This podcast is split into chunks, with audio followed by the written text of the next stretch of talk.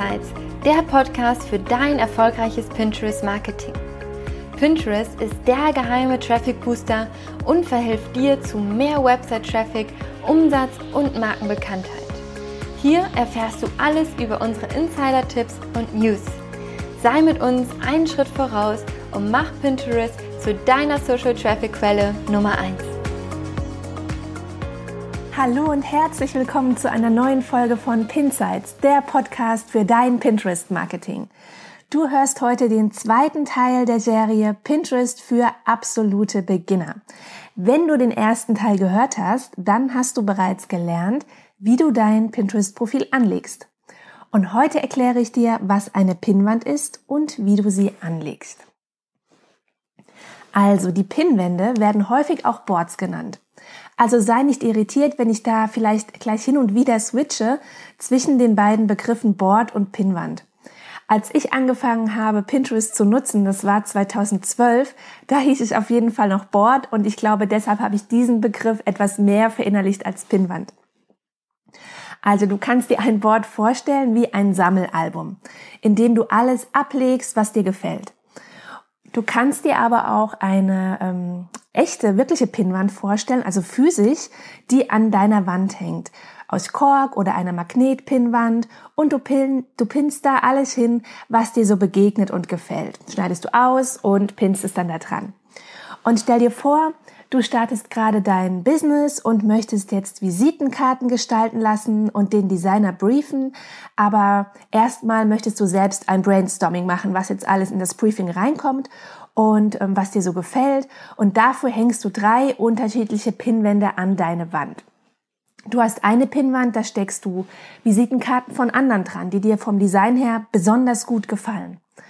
Und auf einer anderen Pinnwand hast du ganz viele unterschiedliche Farbkombinationen dran gepinnt.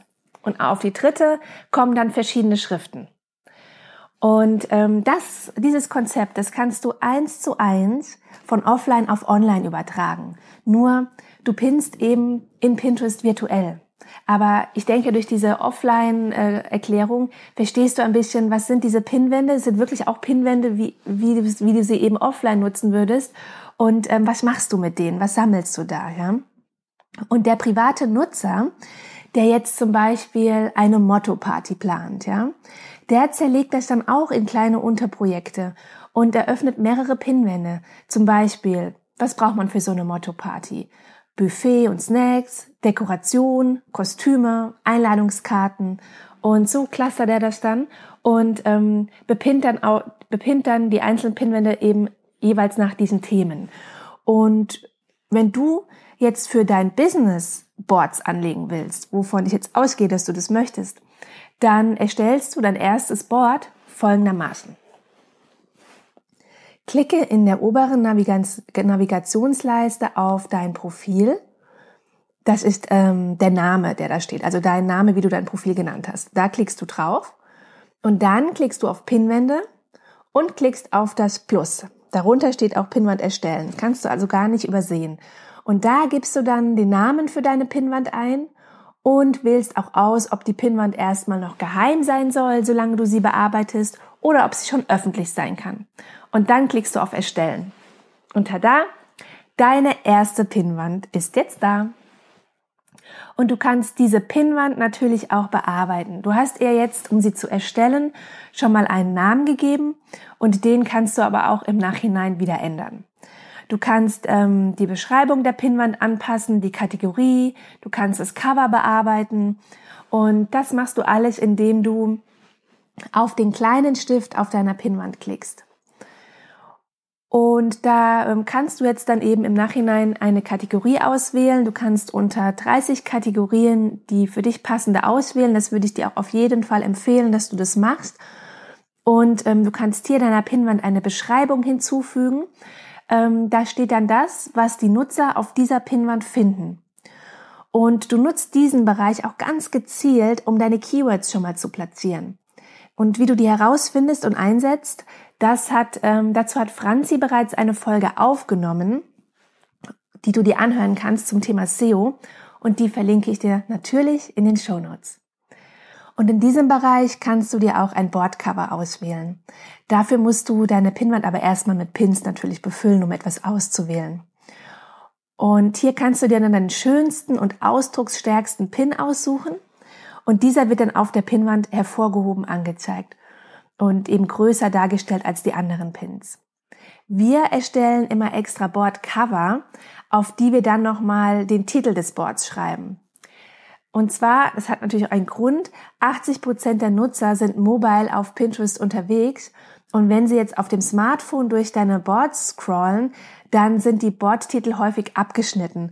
Und wenn der Titel aber nochmal auf dem Coverbild steht, dann kann man das auch mobile perfekt lesen, um was es jetzt genau in diesem jeweiligen Board eben geht. Und du kannst deine Pinwände auch mit Hilfe von Ordnern organisieren.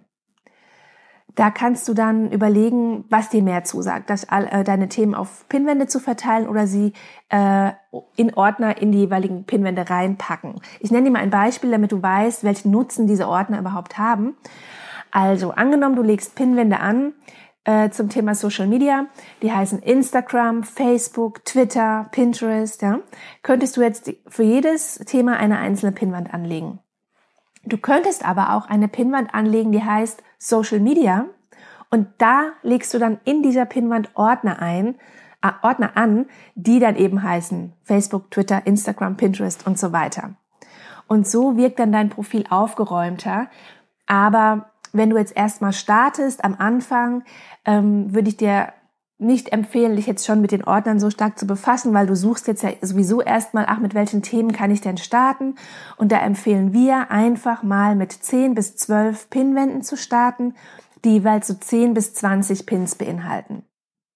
Weil denk immer dran, ähm, auf Pinterest kannst du ganz, ganz viel ähm, neue Nutzer kennenlernen. Also äh, Menschen, die dir noch nicht folgen, auf anderen Kanälen oder Menschen, die deine Produkte und deine Dienstleistungen noch gar nicht kennen, ja. Und ähm, die wollen ja erstmal einen Überblick bekommen, um was geht's hier eigentlich. Und deshalb ist es wichtig, dass da einfach schon so ein paar Pinwände angelegt sind, die eben dann den, den Nutzern, den Pinnern die Möglichkeit geben, dich und dein Thema ähm, eben in all seinen Facetten erstmal kennenzulernen. Ich erkläre dir aber trotzdem an dieser Stelle ganz kurz, wie du so einen Ordner erstellst. Und zwar, du klickst in deinem Profil auf deine ähm, jetzt neu angelegte Pinnwand und dann klickst du auf deiner Pinnwand oben auf das Plus und wählst aus Ord Ordner hinzufügen. Und dann gibst du einen Namen für den Ordner ein und klickst auf Weiter. Und dann wählst du einen Pin aus, ähm, den du in diesen Ordner schieben möchtest oder auch mehrere Pins, die du in den Ordner schieben möchtest und dann klickst du auf Fertig. Und ähm, dann hast du sozusagen deinen ersten Ordner erstellt. Aber ich gehe nochmal zurück zu den Boards. Es gibt nämlich drei unterschiedliche Boardarten. Und zwar öffentliche Boards, geheime Boards und Gruppenboards. Auf den Gruppenboards können mehrere Pinner gleichzeitig pinnen. Also die können von mehreren Pinnern gemeinsam befüllt werden. Und du kannst jedes öffentliche Board zu einem Gruppenboard machen. Und wenn du bei Gruppenboard mitma Gruppenboards mitmachen willst, dann musst du anfragen. Meistens steht in der Boardbeschreibung, auf welche Art und Weise du anfragen sollst. Meistens schickt man eine E-Mail hin.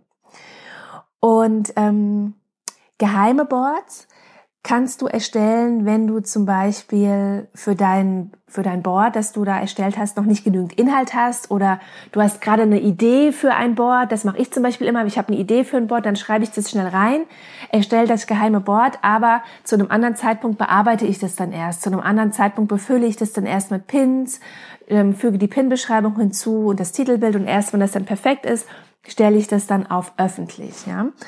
Oder wenn du jetzt selbst kein privates Pinterest-Profil hast, dann kannst du auch in den Geheimboards mal Dinge sammeln, die dich jetzt gerade im Moment privat interessieren, die aber mit deinem Business-Thema nichts zu tun haben, die vielleicht sogar gar, gar keinen was angehen.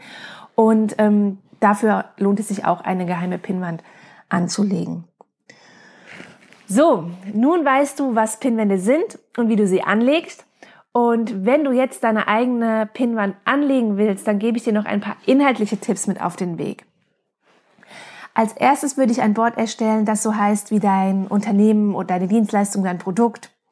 Ähm, bei uns ist das zum Beispiel Scanner Media Blog. Ja? Und hier teilen wir unsere Blogartikel, Podcasts, unsere Veranstaltungen und ähm, da ist nur unser Content drin. Also legst du als erstes eine Pinnwand nur für deine eigenen Inhalte an. Dann überlegst du, welche Themen bilde ich ab, an welche Themen docke ich an, so dass ich dazu Pinnwände eröffnen kann, in die auch viele, viele meiner eigenen Inhalte passen. Und als nächstes überlegst du, was interessiert meine Zielgruppe? Denn deiner Zielgruppe möchtest du ja mit deinem Pinterest-Profil Mehrwert bieten. Und bei uns ist das zum Beispiel so. Unser Thema ist Pinterest-Marketing. Und zuerst haben wir uns überlegt, wie wir das Thema zerlegen können. So sind Pinwände wie Pinterest Werbeanzeigen, Pinterest Marketing, Pinterest für Unternehmen, Pinterest für Anfänger entstanden. Und ähm, du siehst, unser absolutes Hauptkeyword ist Pinterest, logischerweise, und es erscheint da überall mit drin. Achte also bei deiner Bordbenennung, dass deine Hauptkeywords da auch mit drin sind. Und wenn du dann dir mal die Suchfunktion auf Pinterest anschaust und da zum Beispiel eingibst Pinterest für Anfänger, kannst du ja direkt mal machen, weil ich denke, das ist ein Suchbegriff, der für alle, die gerade zuhören, passen müsste.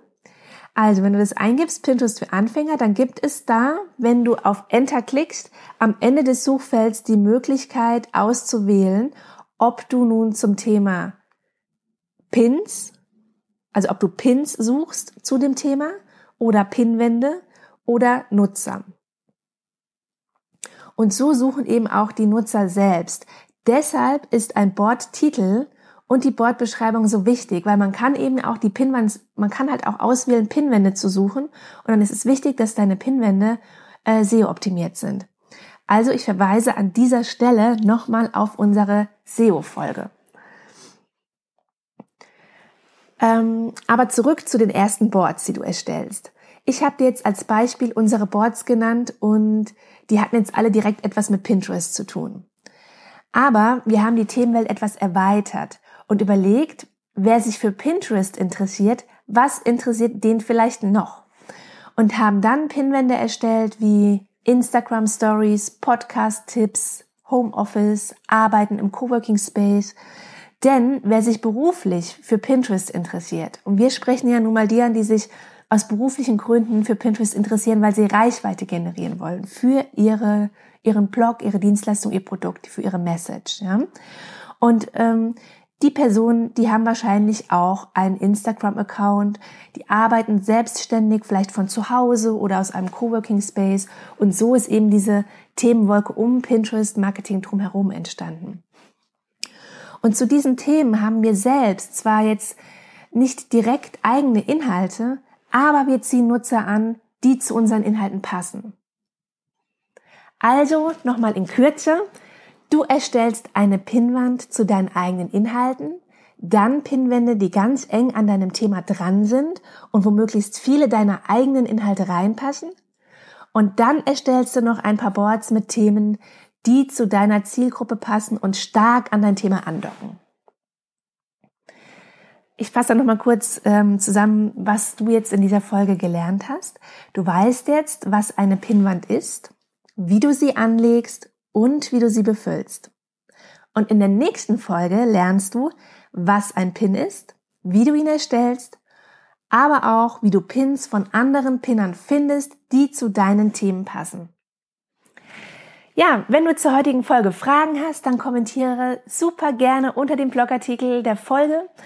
Äh, findest du auf unserer Webseite im Blog oder schick uns deine Fragen oder Anregungen an mail at scanamedia.de. Da antworten dir dann Franzi oder ich. Und ich möchte dich auch hier am Ende der Folge nochmal herzlich einladen, dir die Teilnahme an unserem Workshop zu gönnen, weil da lernst du in einer kleinen Gruppe alle Pinterest und Tailwind Basics kennen und wir richten deinen Account gemeinsam ein. Du kannst Franzi und mir den ganzen Tag lang Fragen stellen und lernst alle relevanten Schritte und Strategien kennen, um Pinterest erfolgreich zu starten. Und nach dem Workshop hast du dann bereits deine ersten Inhalte erstellt und kannst direkt selbst in die Umsetzung gehen.